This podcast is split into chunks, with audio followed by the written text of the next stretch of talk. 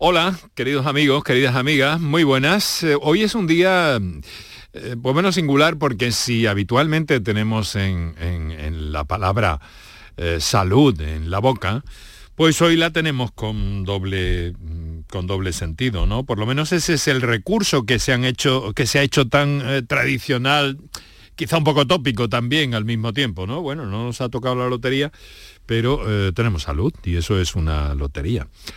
Bueno, pues eso es lo que vamos buscando aquí cada tarde desde Canal Sur Radio con la mejor de las intenciones y, en fin, muchas felicidades si han obtenido algún pellizco o algo más que pellizco en este sorteo de la Lotería de Navidad, una tradición tan española. Aunque faltaban eh, asistentes, según he oído esta mañana en el, en el lugar donde se lleva a cabo el sorteo y eso ha sido la primera vez, la primera vez que no estaba abarrotado. Digo yo que no habrá sido por el mal tiempo, habrá sido por otras causas. Pero en fin, ¿qué hacemos hablando de esto? Muy buenas tardes, muchas gracias por estar a ese lado del aparato de radio.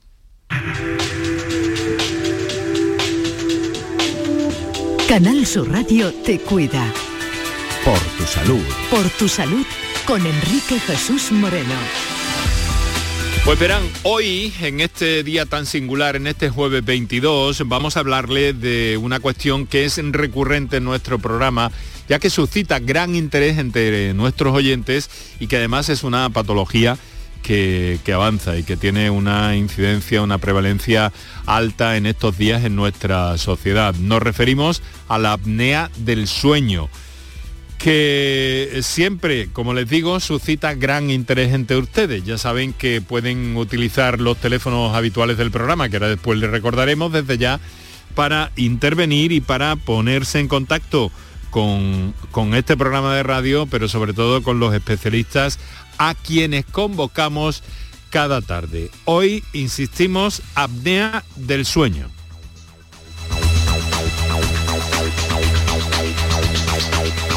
Para contactar con nosotros puedes hacerlo llamando al 95 50 56 202 y al 95 50 56 222 o enviarnos una nota de voz por WhatsApp al 616 135 135 por tu salud en Canal Sur Radio.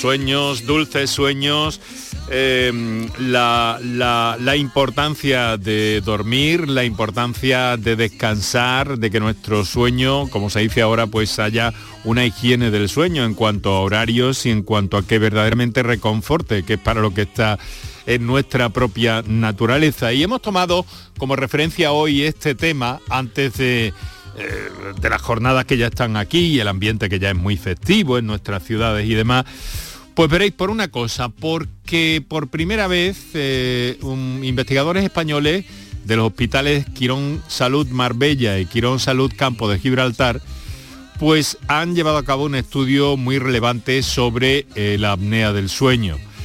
Eh, han dado a conocer hace unos días, hace 48 horas, un trabajo realizado con información eh, multicéntrica, se ha llevado a cabo también en otros centros, eh, en otros centros eh, sanitarios.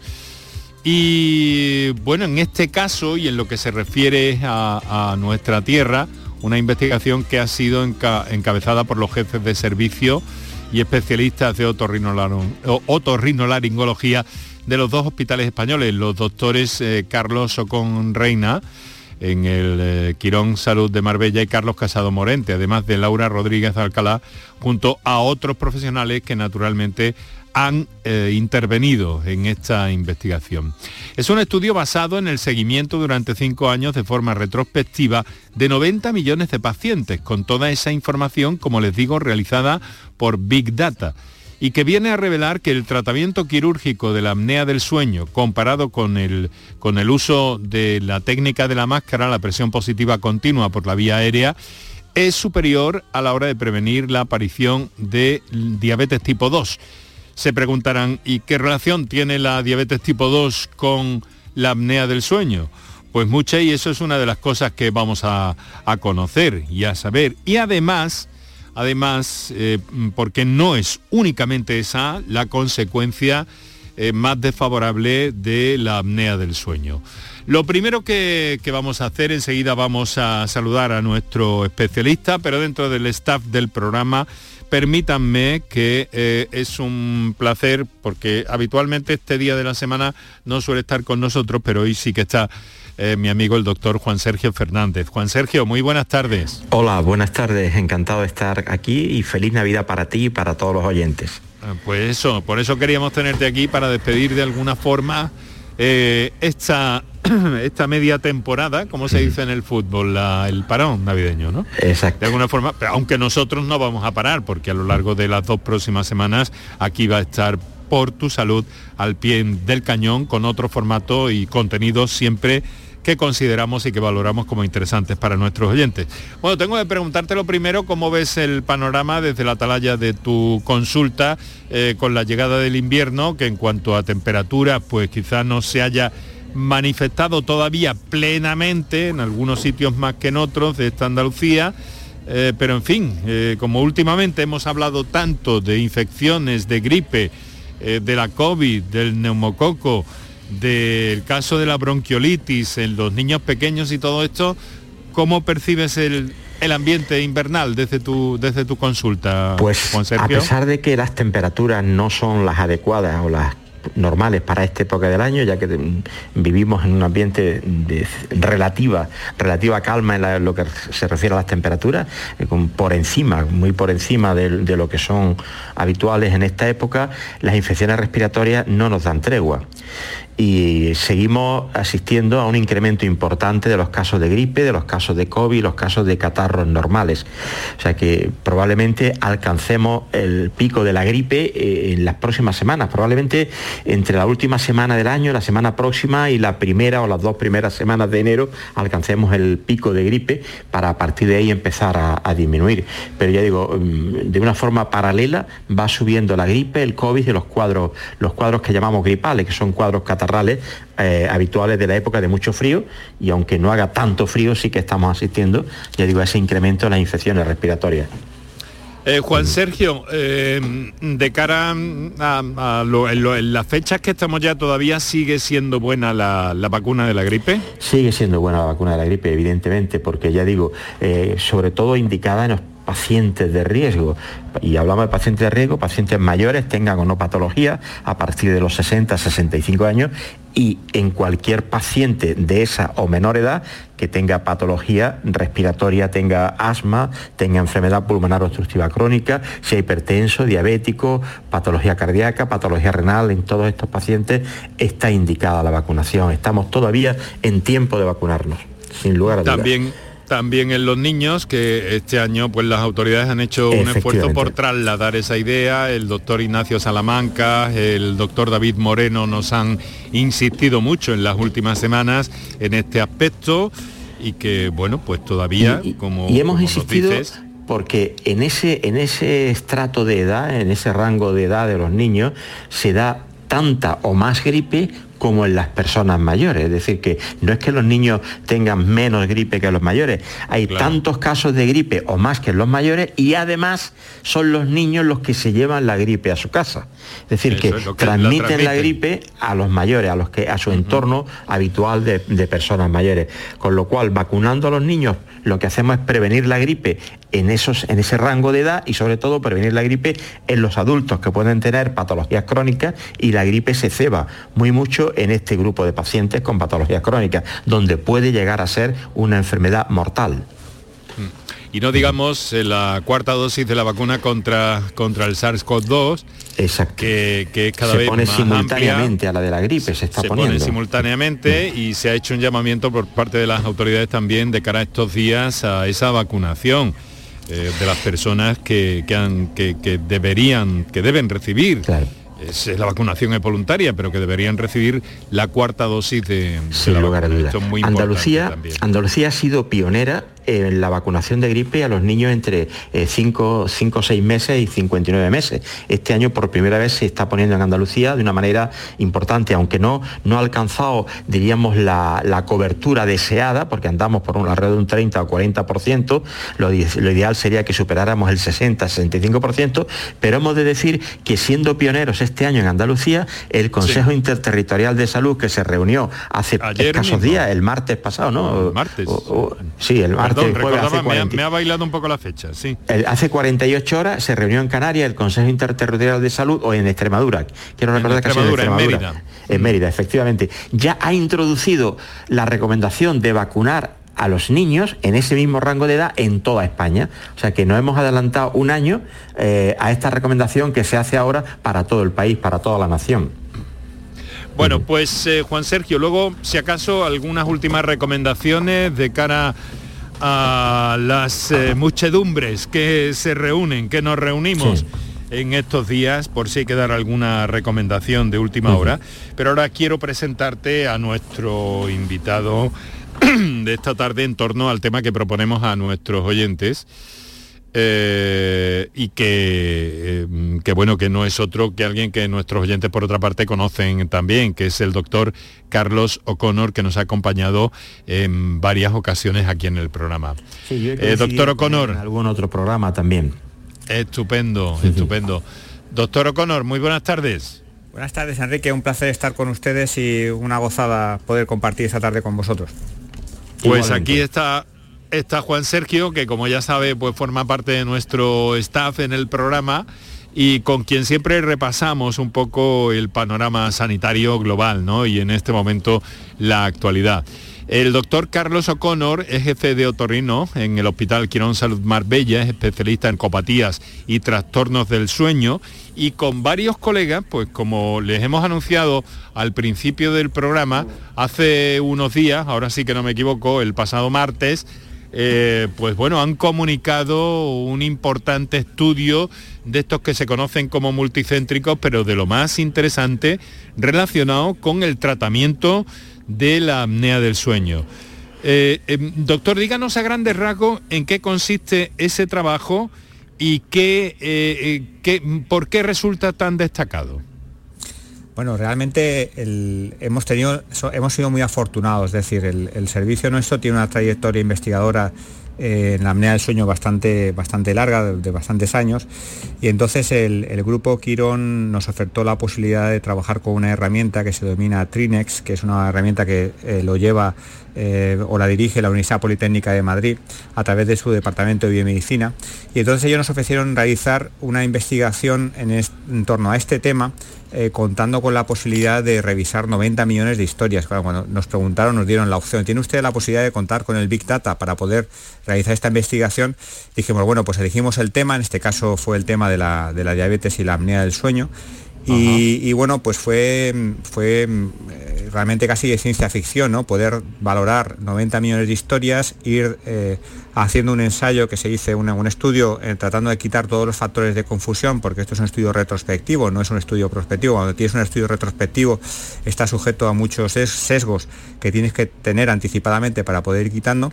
Y, bueno, nos llamó, nos hizo mucha ilusión poder contar con esto y, realmente las conclusiones que tuvimos coinciden coinciden con las que ha tenido otro grupo investigador muy potente, puede que sea de los más potentes del mundo, que es el grupo de Stanford, de la unidad de sueño de Stanford, en el cual ellos confirmaban exactamente lo que nosotros, eh, lo, que, habíamos descubierto junto con ellos, que, la, que la apnea del sueño, el tratamiento quirúrgico de la apnea del sueño comparado con el CEPAP, pues protege más de la aparición de la diabetes.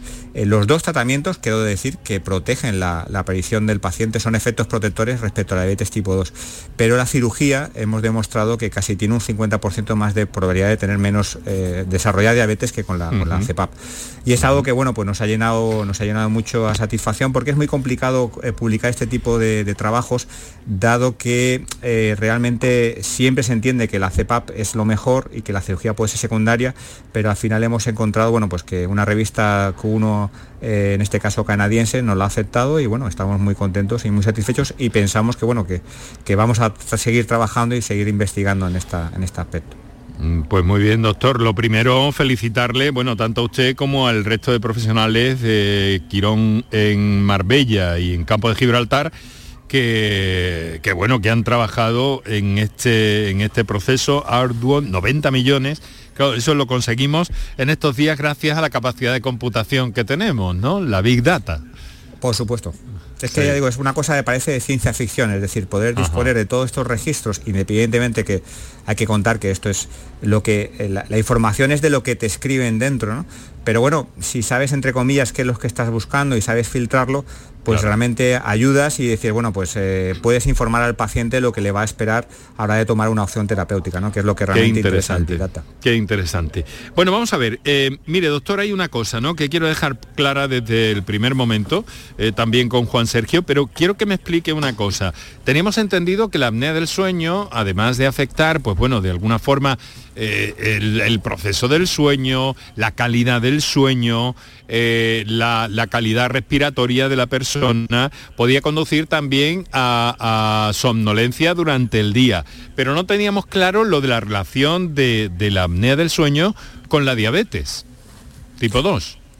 Sí, bueno, la, es que la, definición o, los efectos de la, apnea del sueño eh, son claramente dos. Uno es el, no respirar y el otro es el no tener oxígeno.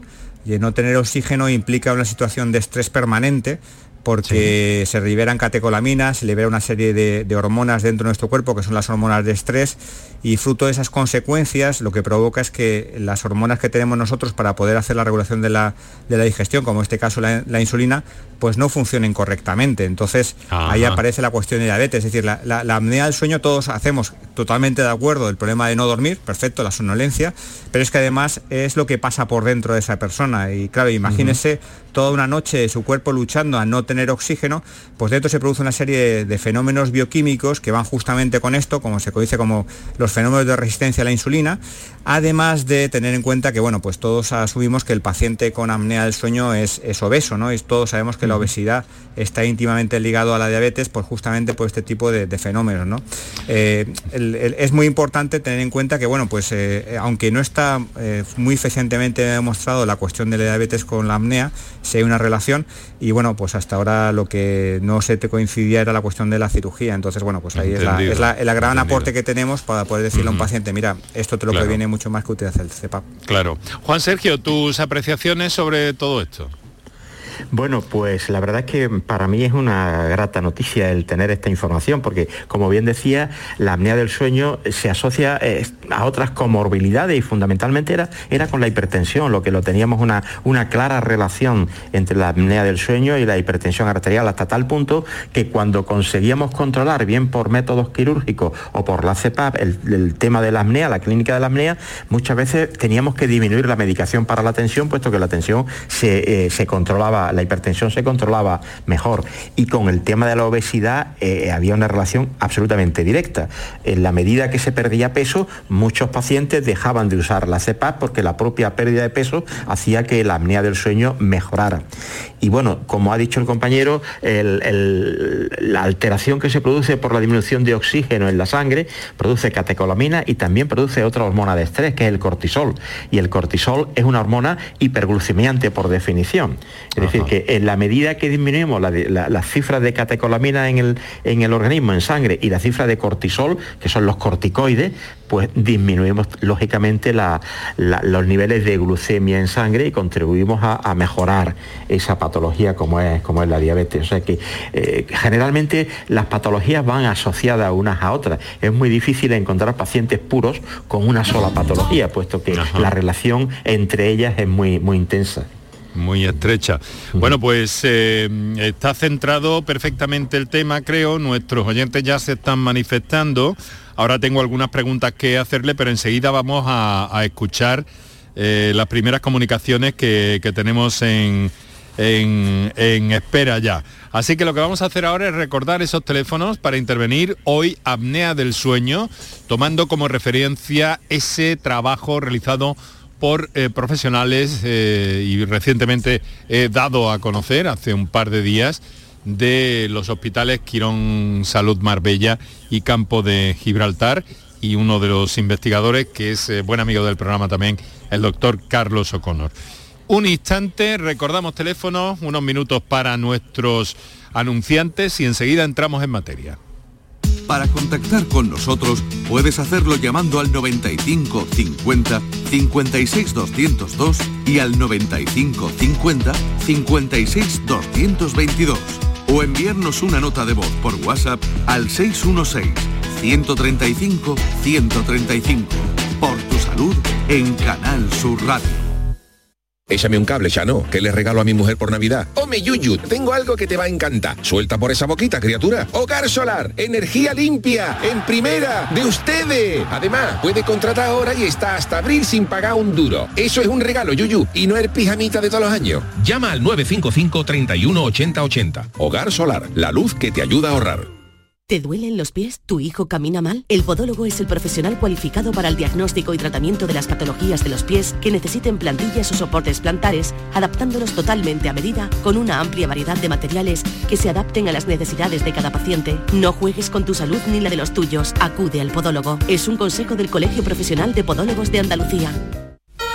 En Navidad todos deseamos lo mejor para los nuestros. Desde 1953, la Logroñesa me ofrece el mejor mazapán un sabor único, artesano y tradicional. Pero como no solo de mazapán vive el hombre, ahora también tienen turrón blando y torta imperial. Mazapanes de Montoro la Logroñesa. La Navidad en su mesa. Seguro que como persona consumidora has contratado algún producto bancario financiero por el que te sientes engañado. No te preocupes. En Adicae Andalucía arreglamos tu situación sea cual sea. Protégete contra los abusos y colabora en nuestra lucha por solo 3 euros al mes. Infórmate ahora en adicaeandalucía.org. Campaña subvencionada por la Junta de Andalucía. La nueva cultura no es darle me gusta al directo de tu grupo, es saltar con su temazo en un festival. La nueva cultura no es ver un estreno en el sofá de casa, sino sentarte en un teatro o un viaje de fin de semana a otra ciudad para conocer un museo que no olvidaremos. La nueva cultura se vive en persona, exactamente igual que antes, pero con más ganas aún. Disfruta la nueva cultura normal. Junta de Andalucía. Para contactar con nosotros puedes hacerlo llamando al 95 50 56 202 y al 95 50 56 222 o enviarnos una nota de voz por WhatsApp al 616 135 135. Por tu salud en Canal Sur Radio.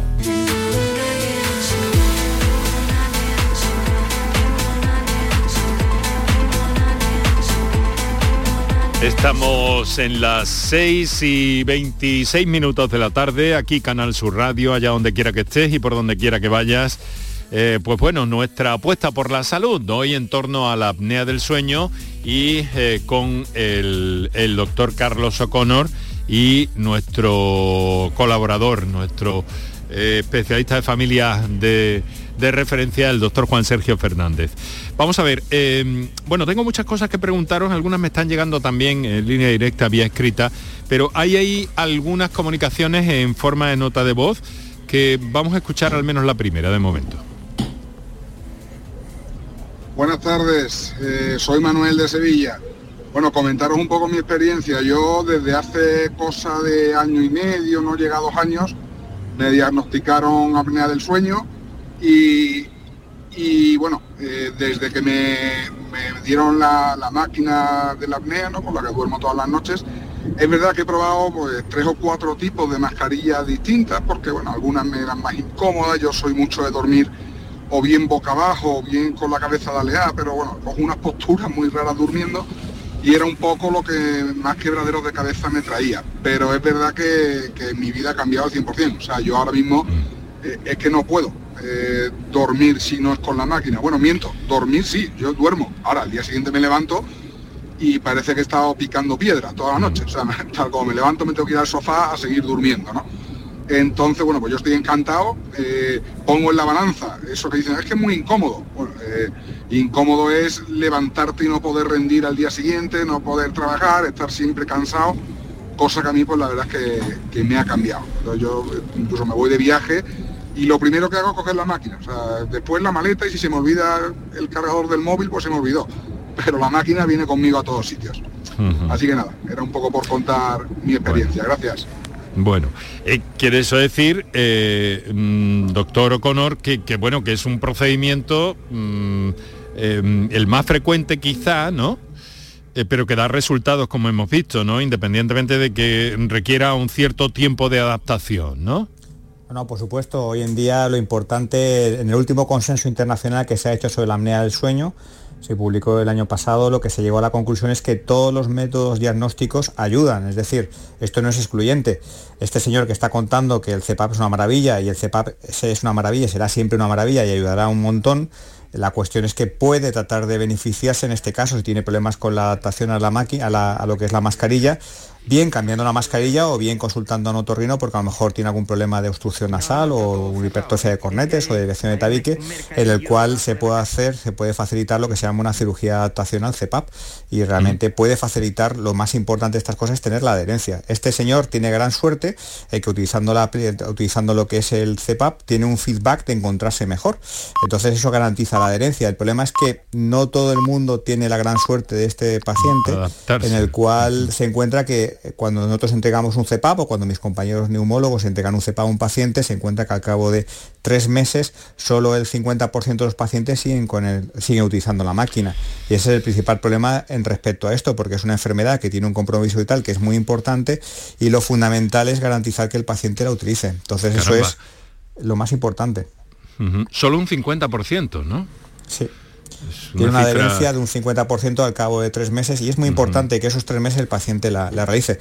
Y cuando el paciente se no tiene esa adherencia hay que investigar el por qué no la tiene. Este hombre ha garantizado este paciente, sabe perfectamente que es muy importante para su vida el realizarlo, pero desgraciadamente no todo el mundo tiene esa conciencia, porque mm. ha tenido mucha mejoría. Él tiene un paciente, un síntoma que es el, la somnolencia, pero hay otros pacientes que tienen el problema de la tensión y no tienen ni idea de que tienen apnea del sueño. Es decir, la apnea del sueño es la desgraciadamente es la eterna eh, no diagnosticada y no, todos los síntomas son tan claros como tiene él, ¿no? Entonces esa es la, ese es el inconveniente. Y, luego cuando llegan estas eh, incomodidades, por decirlo de alguna forma, o no adaptaciones a la CEPAP, todo eso llega también a la primaria, ¿no, Juan Sergio?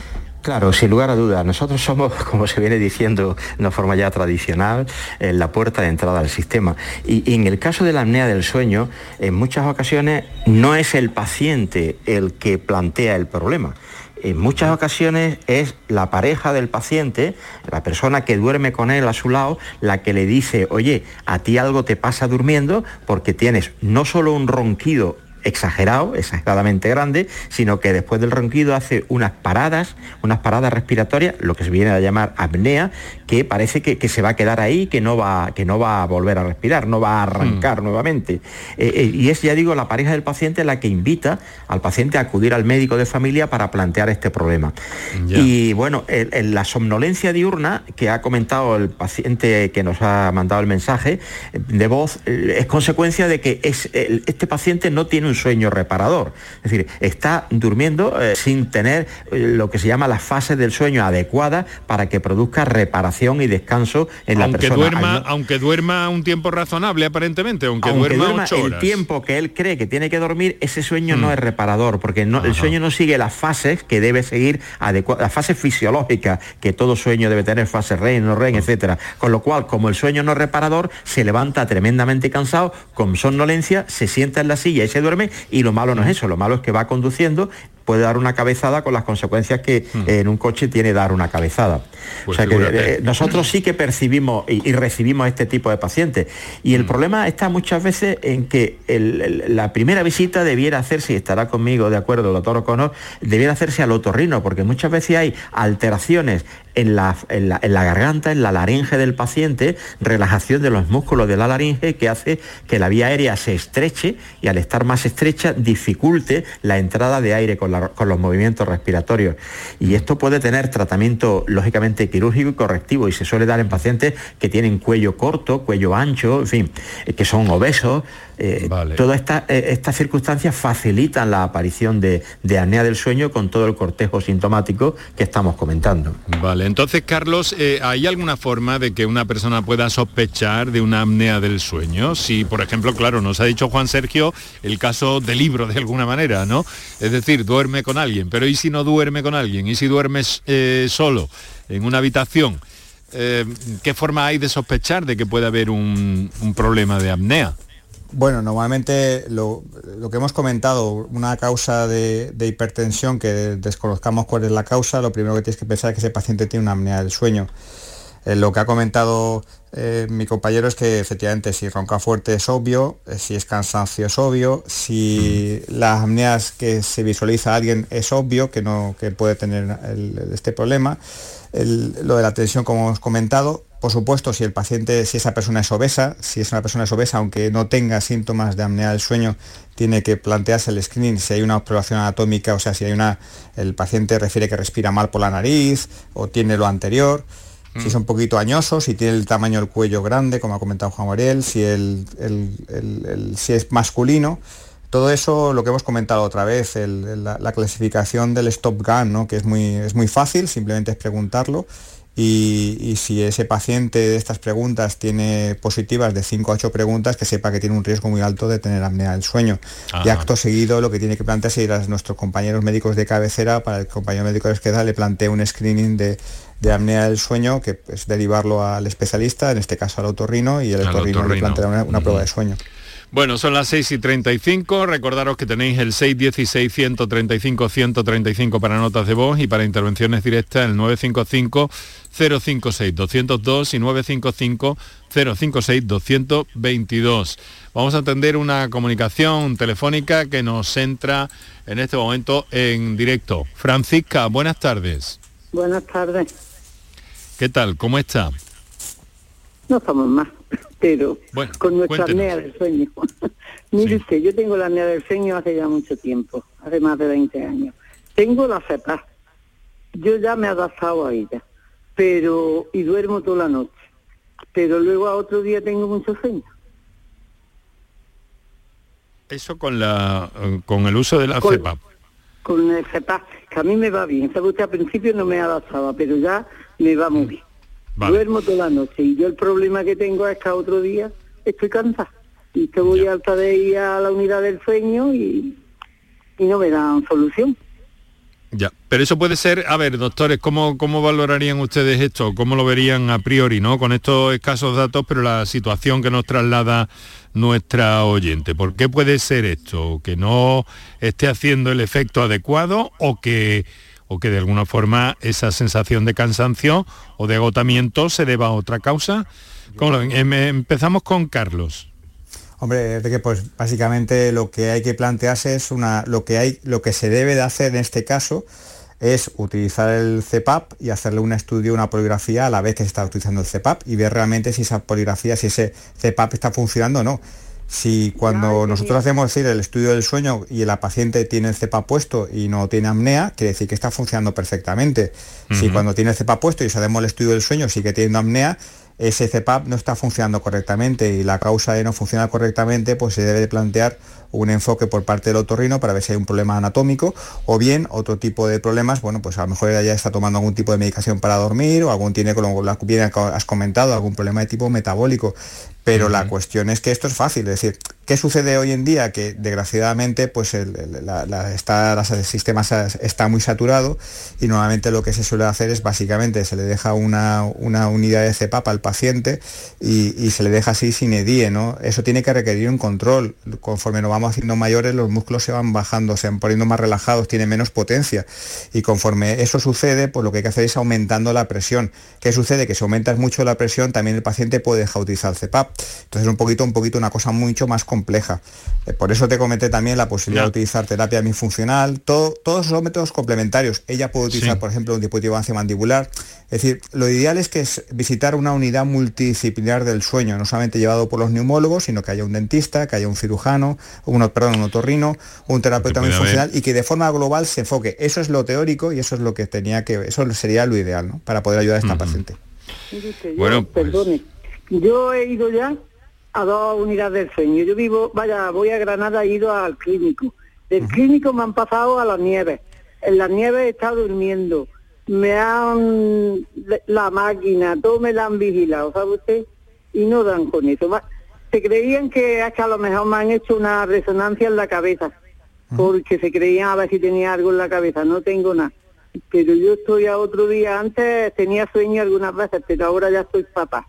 Ya me levanto y al ratillo, no es que me duerma, ¿sabe usted? Es que tengo una sensación de sueño, luego me acuesto y no duermo. He intentado acostarme con la máquina por la mañana, que me lo dijeron, y, por la tarde, pero yo no duermo, yo me acuesto por de día y no duermo. La solución, y no saben, estoy alta de ir, voy casi seis meses para eso, y no saben lo que, lo que yo tengo, ¿sabe usted? y me han cambiado, vaya, que iba al clínico y del clínico me pasaron a la, a la nieve.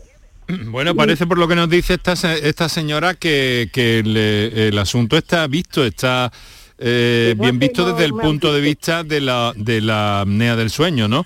Pero que quizá pueda haber otra causa de otro, de otro orden, como señalaba como señalaba Carlos, ¿no, doctor? Sí, hombre, la, la idea es que hay veces que, aunque parezca una incongruencia, los pacientes con apnea del sueño que tienen insomnio y no duermen bien, hay que darle a un paciente una medicación hipnótica para que pueda dormir, aunque uno crea que va, va a bajarle lo que es la. Va va a crearle más sonolencia. Pero en este caso yo creo que sería una buena opción empezar a darle un hipnótico, siempre con un control por parte de su médico y ver cómo responde. Pasa que tener un control cerrado, es decir, lo bueno de mis pacientes es que yo tengo un seguimiento de ellos y puedo valorarlo. Yo entiendo que, el, que a lo mejor es complicado el seguimiento de ella, pero es ir probando diferentes alternativas y ver lo que le va bien. Hay otros tratamientos como la terapia funcional, el dispositivo mandibular, la terapia posicional, que es ponerle una bola de, tenis detrás, o incluso, como le he comentado, nuevos medicamentos que estaremos estudiando y sería la posibilidad de darle un hipnótico para tratar que ella duerme. Si el problema es dormir, pues que trate de darle una medicación para poder dormir. Bueno, bueno pues... Que, si tomo medicación por de día, me pongo más, vaya que antes he tomado yo por la noche, ya me la quitaron porque decían que no era buena para la apnea, pero por de día si me dan algo me que yo no es que me duerma, ¿sabe usted? Es que tengo mucho malestar, como cuando tiene uno mucho sueño, pero no se me quita.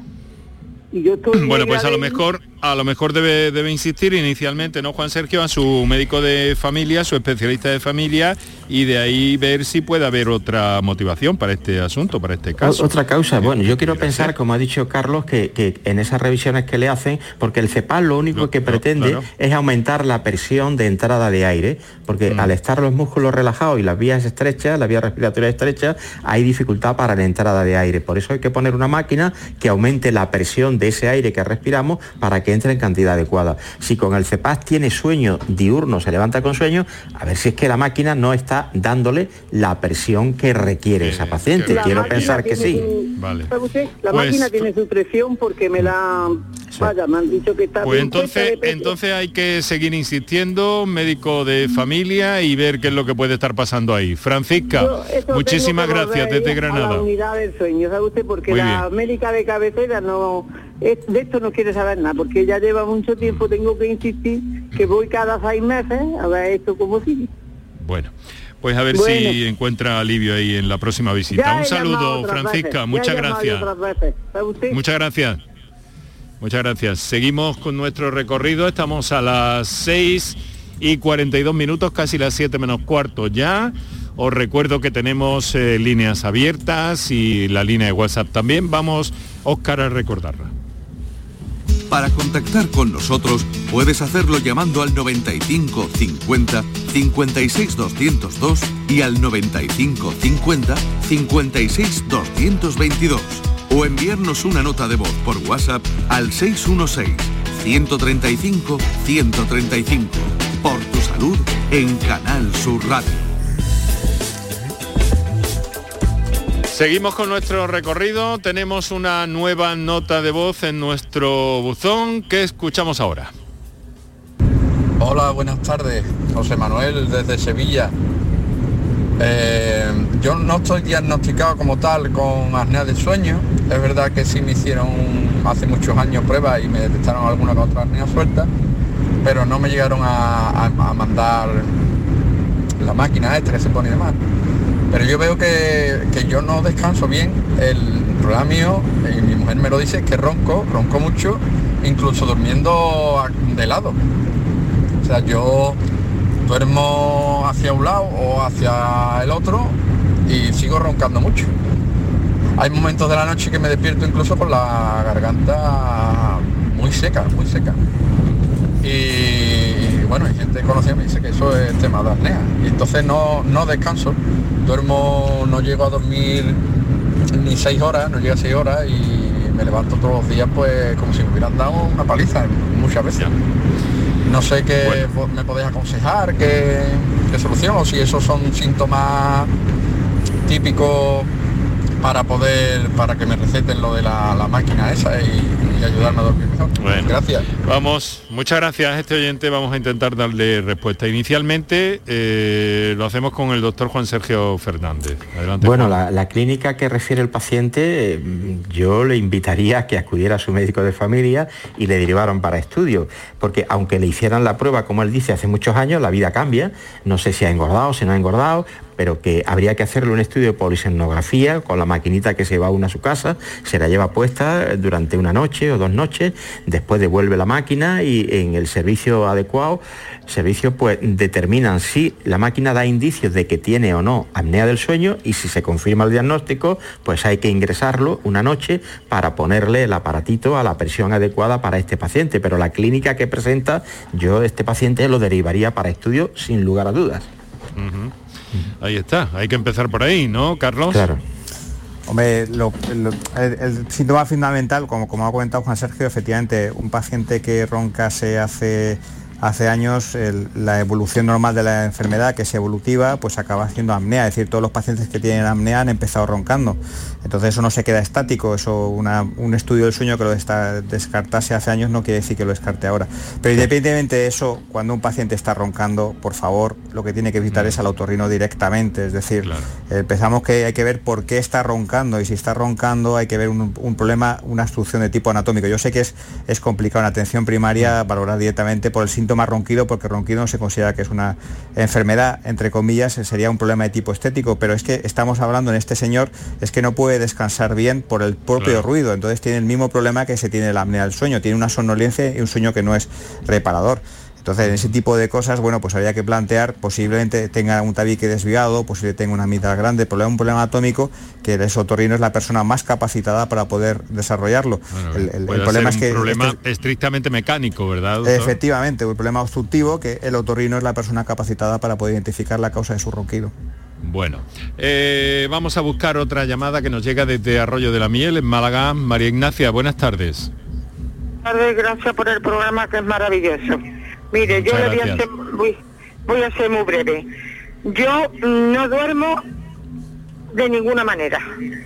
Entonces yo me tomo el lorazepam, que no es bueno no me gustaría tomarlo, pero me lo tomo.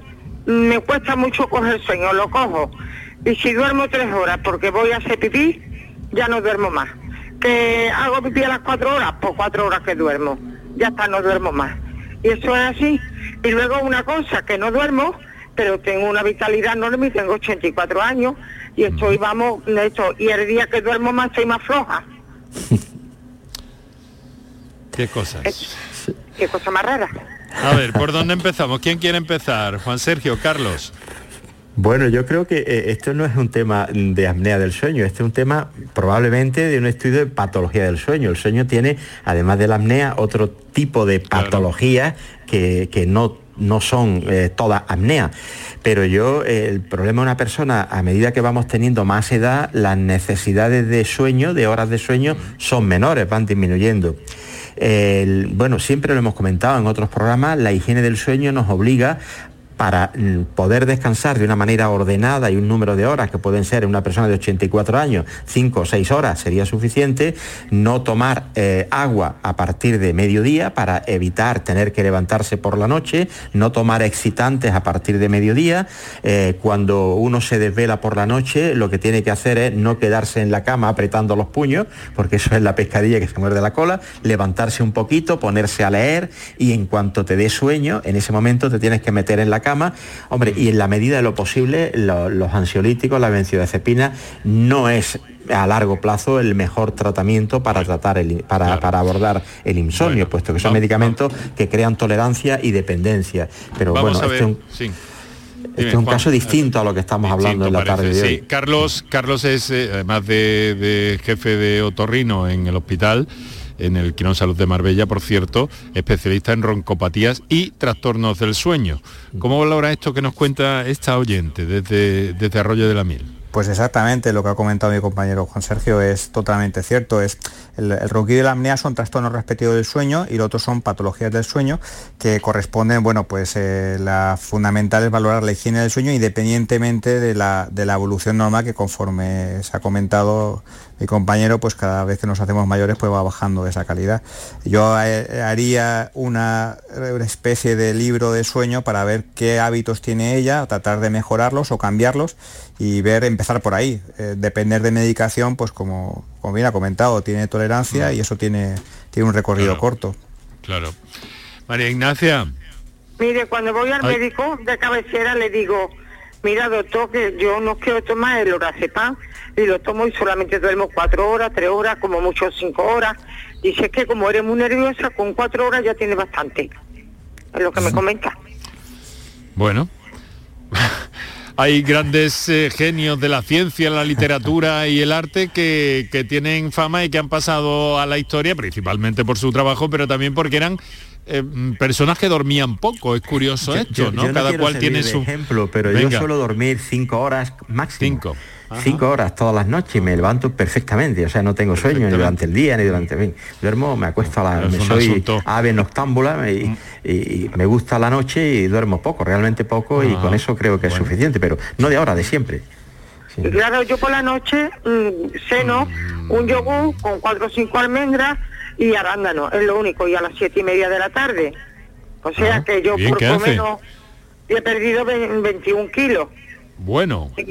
Pues pero lo que lo raro es que cuando duermo poco, pues tengo una agilidad espantosa, la mar de bien. Yo no bueno, eso.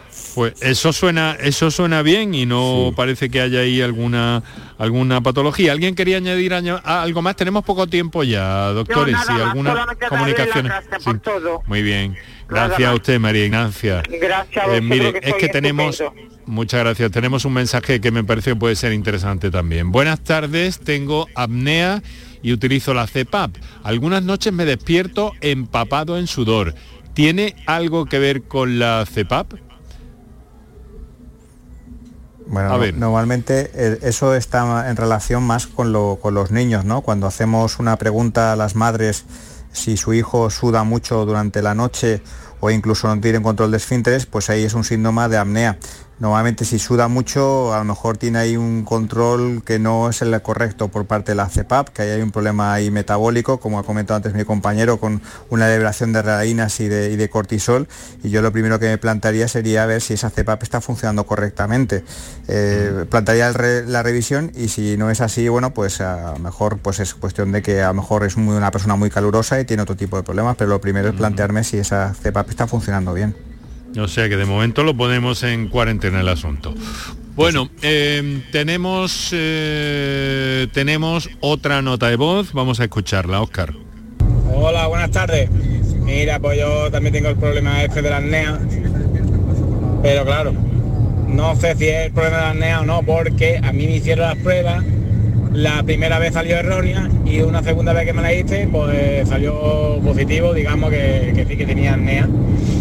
Pero ¿qué pasa? Yo hace un montón de años tuve un accidente con una motocicleta y me talé el tabique de nazal del accidente. Claro, y por un orificio de la nariz me cuesta mucho trabajo respirar, ¿vale?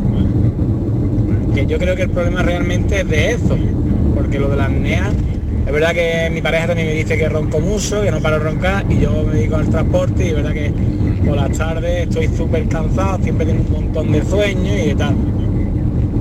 ¿Es posible que sea más del accidente o que sea de que sea realmente que tengo apnea? Porque yo soy delgado, no soy obeso. curioso, nos dice, eh, nos dice este, este oyente y nos aporta unos datos interesantes también. Doctor O'Connor. Es que, es que la apnea está relacionada con eso, es decir, el, hecho de tener el tabique desviado y de dormir con la boca abierta implica que los tejidos se traumaticen y provoca la apnea. La apnea en realidad es una obstrucción de los tejidos musculares de la vía aérea superior en la mayoría de los casos. Entonces este señor lo primero que tiene que hacer es solucionar el problema de su tabique y una vez que solucione el problema de su tabique, primero puede que la apnea se mejore o se cure y si no se cura tendrá la opción de ponerse un CPAP. Un CPAP funciona a través con un chorro de aire a través de la nariz en la mayoría de las veces y si esa nariz no está operativa, pues lo primero que va a hacer va a ser dejar el CPAP. Por eso es muy importante que antes de plantearse utilizar o mandar un CPAP, el otorrino sea quien primero explore al paciente para valorar por qué tiene apnea y en este caso, con lo que lo ha comentado, Está claro que una persona delgada, joven, con un antecedente traumático en la nariz, pues ahí tiene la causa. Y ese es el mm. problema hoy en día. Y yo entiendo que mis compañeros neumólogos dicen, sí, pero te lo mandamos, a, lo mandamos al otorrino. Y el otorrino, pues muchas veces no echa cuenta. También es verdad que yo hago un voto por mis compañeros para que se espabilen y que tengan un poquito más de atención en la cuestión de los problemas respectivos del sueño, que es muy importante estar acreditado y especializado. Bueno, vamos a ver una cosa. Tenemos muy poquito tiempo, pero quiero volver al tema inicial y a ese trabajo en el que han participado investigadores de, Quirón Salud Marbella y Campo de Gibraltar. Eh, para cerrar el programa, que tenemos que irnos en, bueno, muy poquito tiempo ya. Me queda, me queda algo menos de dos minutos. Pero, eh, doctor, hay una cosa que permanece aquí en todo lo que hemos hablado, ¿no? Carlos O'Connor. Eh, dígame una cosa. cuando, se problema, cuando se presenta un problema de apnea, eh, la opción es CEPAP o cirugía o no todas las personas son candidatas a según qué eh, terapia. No, cuando se presenta un problema de apnea, el, paciente es candidato a todo, es decir, es candidato a cirugía, es candidato a, tratamiento con CEPAP, es candidato a... pero la cuestión es que la cirugía cura y el CEPAP no cura. La CEPAP lo que hace es tratar momentáneamente esa enfermedad mientras tú utilizas el CEPAP. Y eso es una ventaja, es decir, porque realmente si el paciente lo utiliza y, lo, y se adhiere a él, estamos hablando de un 50-60% de los pacientes, pues la enfermedad no va a tener consecuencias en él. Pero ¿qué sucede con otros pacientes que no utilizan el CEPAP? Pues la enfermedad sigue avanzando en él y sigue ocasionándole secuelas. Entonces, no es un tratamiento otro, sino todos los tratamientos son complementarios, que ese es el, acuerdo del último consenso. También la terapia posicional también los dan. Entonces, la, idea no es uno mejor que otro, pero en este caso lo que hemos visto es que, bueno, pues eh, la cirugía, en este caso de la diabetes, pues previene mejor que el CEPAP, pero nada más que eso. las dos cosas son muy positivas claro, lo que pasa que, bueno, la cirugía te operas y te desentiendes, ¿no? Esto es lo que eh, quisieran todos los pacientes de alguna forma, ¿no, Juan Sergio? Bueno, en principio, si el problema es anatómico, lógicamente con la cirugía se soluciona el problema ya definitivamente. No, no tiene por qué tener más consecuencias ni después de la cirugía tener que usar un CEPAP. Si el problema es anatómico y se resuelve ese problema, asunto resuelto resuelto, ni más ni menos. Bueno, pues nosotros tenemos que resolver aquí, queridos amigos. Nos, gustaría seguir, hemos aprendido mucho con vuestras explicaciones y de nuevo felicitar al doctor Carlos O'Connor y a todo el equipo que ha participado en ese trabajo, eh, la tecnología, el poder de computación para llegar a esa conclusión sobre las ventajas de la cirugía frente al uso de la CEPAP para evitar eh, el debut o la aparición de una eh, diabetes tipo 2, que es una de las consecuencias que tiene la apnea del sueño. Eh, un fuerte abrazo, doctor Carlos O'Connor. Muchísimas gracias, Enrique. Un abrazo, Juan Sergio, un abrazo muy fuerte y hasta la también para, vosotros. Muchas felices fiestas a todos y sobre todo mucha salud para ustedes y para todos los oyentes. Y protección. No tengo tiempo para nada más. Querido Juan Sergio, muy buenas tardes y buenas tardes. Nos, oímos en breve. Un fuerte abrazo. Igualmente. Un fuerte abrazo. Aquí lo dejamos por hoy con Oscar eh, Fernández en la coordinación y dirección de sonido, Enrique Jesús Moreno que os hablo encantado.